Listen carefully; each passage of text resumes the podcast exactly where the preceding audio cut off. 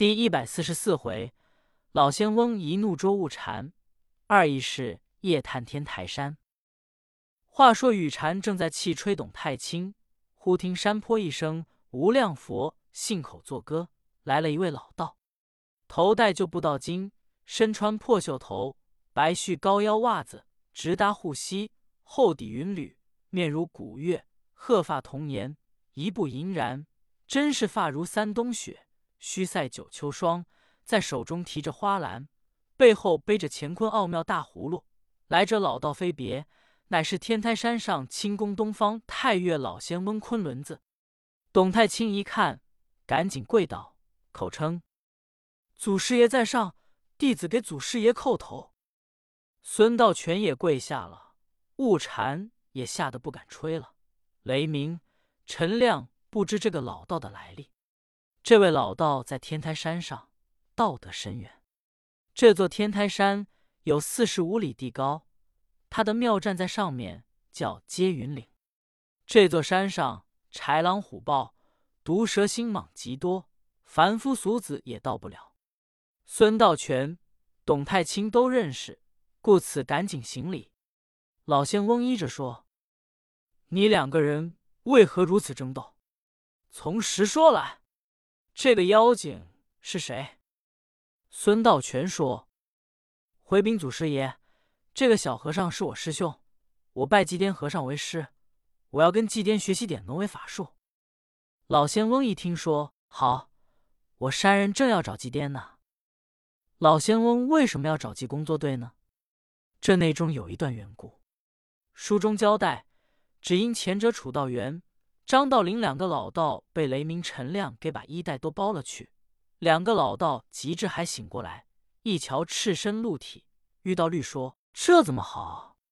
要在街上一走，谁瞧见，谁不打耳光子的？”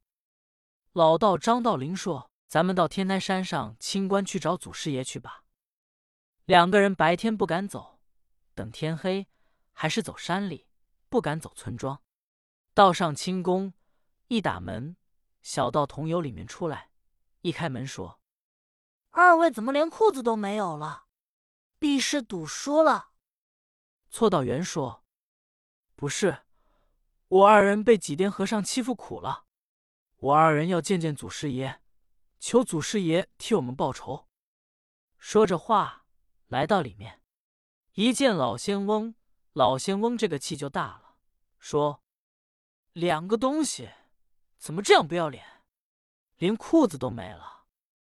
张道陵说：“祖师爷有所不知，尘世上出了一个几癫和尚，兴三宝，灭三清。他说三清教没有人，都是畜类，全都是披毛戴角，都是四灶所生，脊背朝天，横骨插心。他把我二人的衣服全都剥去了，求祖师爷大发慈悲，给我们报仇。”也给我们三清教转转脸。老仙翁一听说，我听说几癫和尚是个罗汉，怎么会说出这些话来？童儿去拿出两身衣服来，叫两个人穿上。那时我见着几癫，我倒要问问他。楚道律、张道陵两个人穿上衣服，在庙里住了一天，走了。今天老仙翁早晨起来，在山上采药，看见山下一股妖气。直冲斗牛之间，故此这才下山来看看。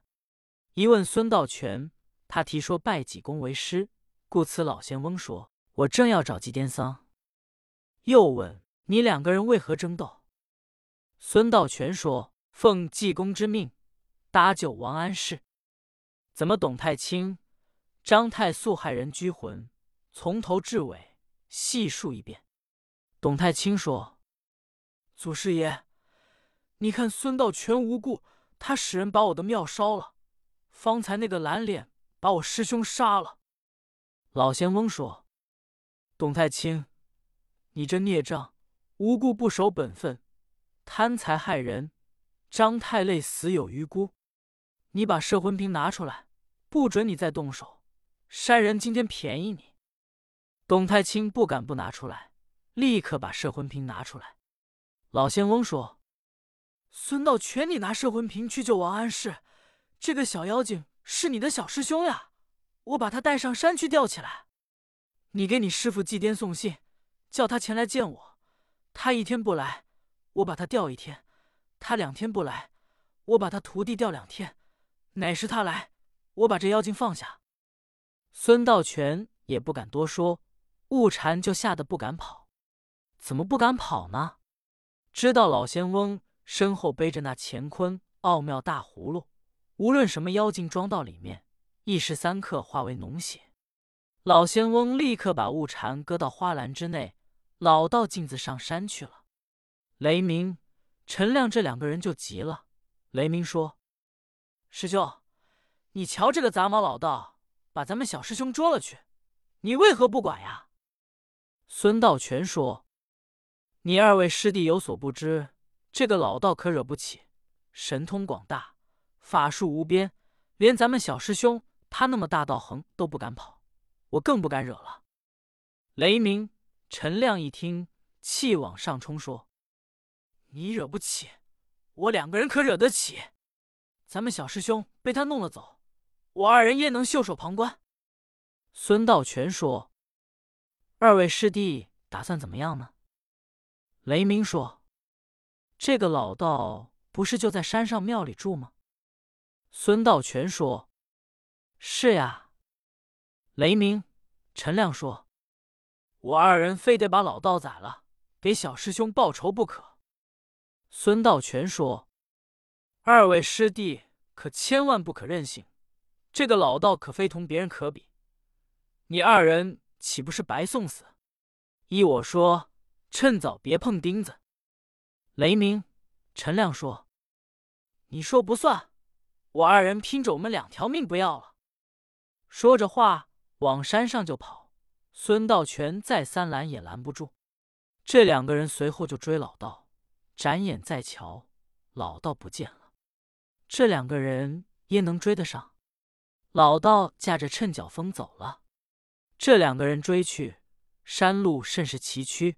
磕坎不平，正往前走，见眼前道洞沟，南北有五丈余宽，深有万丈，当中只有一道独木桥，东西没有路，非得走这根独木过不去。陈亮一看，这根木头年深日久，都朽了，用手一挖，木屑就往下面掉。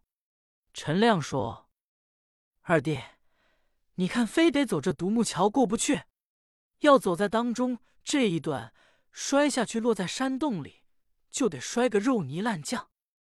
雷鸣说：“咱们拼个死去，非得把老道杀了，把小师兄救回来。”陈亮说：“是。”两个人把心一横，立刻施展陆地飞腾法，就打这个木头上走过来，也没怎么样。二人这才又往前走，约走了数里之遥，忽见眼前有一只猛虎。两只眼灯笼相似，张着血盆大嘴，尾巴来回直摆，把地下的石子扫得往上直飞。雷鸣、陈亮两个人一看，吓得亡魂。雷鸣说：“老三，你看这可要没命，有心回去罢。走在独木桥，也许掉下去。虎若要追，也跑不了。”两个人一想，该死也活不了。拉出刀来，直往前走，走到猛虎眼前，老虎拿鼻子闻闻，一摇尾，径自走了。雷鸣、陈亮吓得一身冷汗。陈亮说：“二哥，咱两个人许没有人喂了，老虎瞧见闻闻，都摇尾不吃。”雷鸣说：“咱们两个人走吧，不该是他嘴里食。”说着话，二人又往前走。眼见日已西沉，正往前走，只见大岭上有一条大蟒，足有三十余丈长，有刚粗细，两只眼似两盏灯。雷鸣、陈亮被老虎吓得一身冷汗，觉着毛骨悚然，刚把汗干了些，身上仿佛长点力气。这又瞧见大蟒，把两个人又吓得惊魂千里，不往前走是不行，山上又没有两条路。陈亮说。二哥，生有畜，死有地。方才老虎没吃咱们，这大蟒也许不害人，咱们愣往前闯。正说着，只见这条大蟒一阵怪风，径自去了。雷鸣，陈亮说：“